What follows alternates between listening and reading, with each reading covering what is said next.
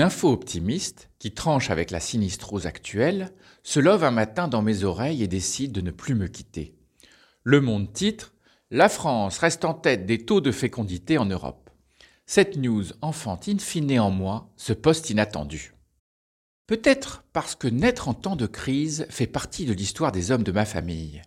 Mon père est né en 1944, moi en 1968 et mon fils en 2008. À croire que chez les Hermanns, quand tout part en couille, on n'oublie pas d'en faire bon usage. L'article du Monde ressemble à une dépêche un tantinet aride de l'AFP. On y compare nos décimaux d'enfants à ceux de nos voisins européens du Sud, du Nord, de l'Est, pour nous retrouver numéro 1. En résumé, en France, le taux s'établit à 1,82 par femme, bien mieux que le 1,25 du sud de l'Europe. J'entends déjà un dicton naître dans les rédactions. En français, sentimentalité rime tout de suite avec fertilité, et quand nous copulons, à coup sûr, nous procréons, clament quelques fanfarons. Je vois dans cette médaille d'or française sur la scène de la fécondité européenne une bonne nouvelle pour notre pays. Alors que le moral des ménages et des entreprises est plus bas que terre, ce taux brille comme une étoile optimiste au bout du tunnel actuel. Le même jour, drôle de coïncidence, je découvre l'imagerie lumineuse, hein, l'IRM, de mon cerveau. Et en 3D, s'il vous plaît. Sans que je comprenne si c'est au propre ou au figuré, mon neurologue me dit en visioconférence Votre cerveau est si brillant, monsieur Herman.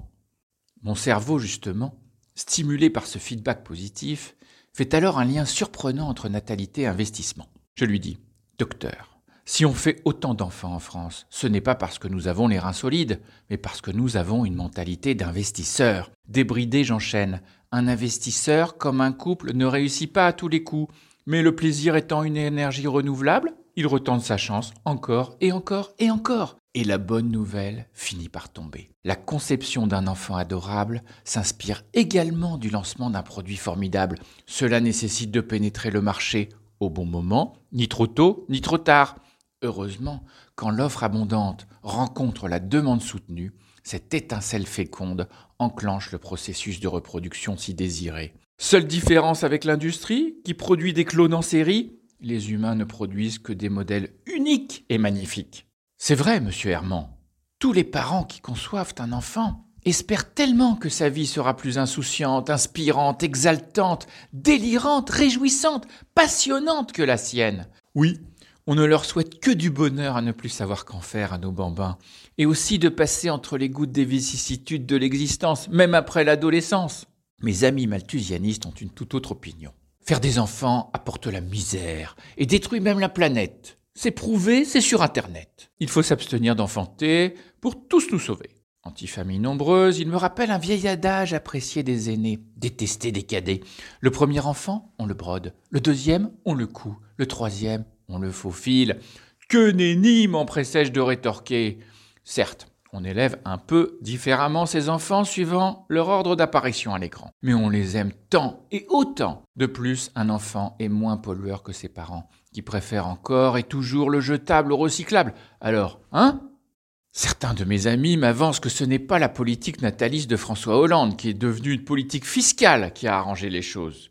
Ségolène Royal, mère de leurs quatre enfants, ex-ministre de la Famille, qui avait même allaité en direct à l'Assemblée nationale, y avait pourtant mis son veto, tant que les enfants étaient mineurs. Tous s'accordent sur un point. Le confinement du moment n'est peut-être pas 100% innocent. Les politiques chinoises, italiennes, françaises chercheraient en la matière à faire d'une pierre deux coups, ralentir la progression du virus et donner un coup de fouet au taux de natalité. Nous connaissons en effet les pics de naissance, plus 44%, 9 mois après des pannes d'électricité de quelques heures. Imaginez maintenant ce que les semaines à répétition de confinement peuvent engendrer comme bébés supplémentaires. Les Français veulent rester numéro 1 Alors, au dodo les enfants, papa et maman doivent télétravailler dans le lit conjugal ce soir. On ne le répétera jamais assez, que vouloir se reproduire, c'est comme investir, c'est un pari sur l'avenir. Alors quel avenir désire-t-on pour dans un an, dix ans, cent ans? Le printemps est engagé, c'est le moment de semer. Les nouvelles initiatives entrepreneuriales et sociétales germeront dès que le dégel, euh, le déconfinement sera engagé. Alors quel sera votre pas personnel en avant? Quel projet d'investissement pour demain vous fait déjà aujourd'hui rêver? Vous pouvez compter sur nous pour vous aider, même à distance, à mettre au monde vos projets pour construire le demain que vous désirez. Ce qui ne nous aura pas tués nous aura rendus plus forts à vos côtés. Croyez en l'histoire de ma famille, les investissements, comme les enfants décidés en temps de crise, sont toujours destinés à contribuer à une meilleure humanité. Bonne semaine à tous et love à tous les enfants qui arriveront dans 9 mois pour nous enchanter.